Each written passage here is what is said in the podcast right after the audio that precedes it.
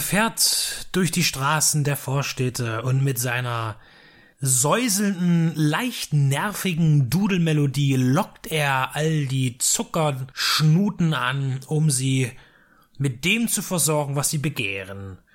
The Ice Cream Truck ist ein versuchter Slasher-Film von 2017 aus der Feder und inszeniert von Megan Freels Johnston. Und die Dame konnte ihren Film bei Rawside als Mediabook veröffentlichen in Zusammenarbeit mit Wicked Vision. Der Film zeigt das klassische Horror-Vorstadtgeschehen. Es ist alles sauber, es ist schön, es ist hell und immer irgendwie langweilig. Und dort äh, treffen wir eine Frau.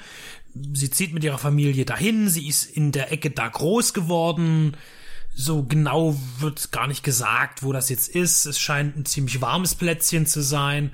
Vielleicht irgendwas im Mittleren Westen oder in Kalifornien. Das ist, ist schwer zu sagen. Ähm, jedenfalls ähm, wartet sie noch auf Mann und zwei Kinder. Sie ist schon eher da und ja, hat halt ein bisschen Langeweile. Und äh, ja, kundet zu die Nachbarschaft. Die Nachbarschaft ist ein bisschen auch öde. Sie lernt aber da einen Sohn kennen, der ist schon ein junger Erwachsener, geht bald aufs College. Und ja, und da der Film, äh, ich erzähle und erzähle und man merkt, irgendwann kommt denn das mit dem Horror, ja, das frage ich mich auch.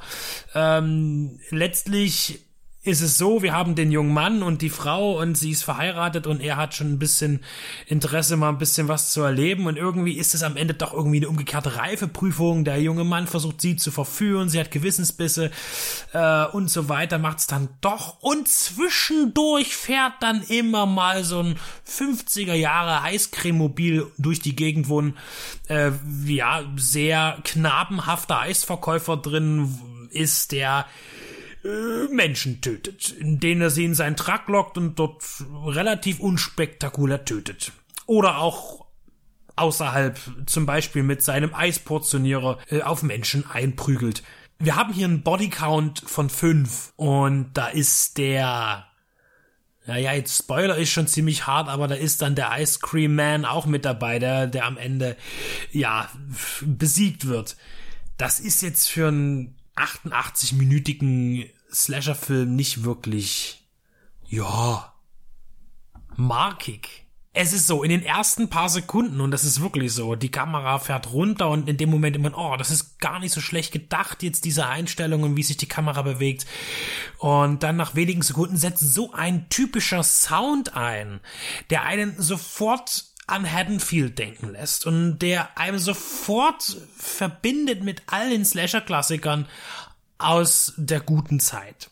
Und dann muss man aber relativ schnell merken, dass es damit auch gewesen ist. Ich weiß nicht, was die Idee war von äh, Regisseurin Johnston. Sie wollte hier möglicherweise mal wieder Slasher mit einem neuen Thema verbinden. Man will ja immer irgendwie herausstechen und sie nimmt sich dann diese, ja, diese Puma-Geschichte da, ja, aber da, da, da kommt nichts bei rum.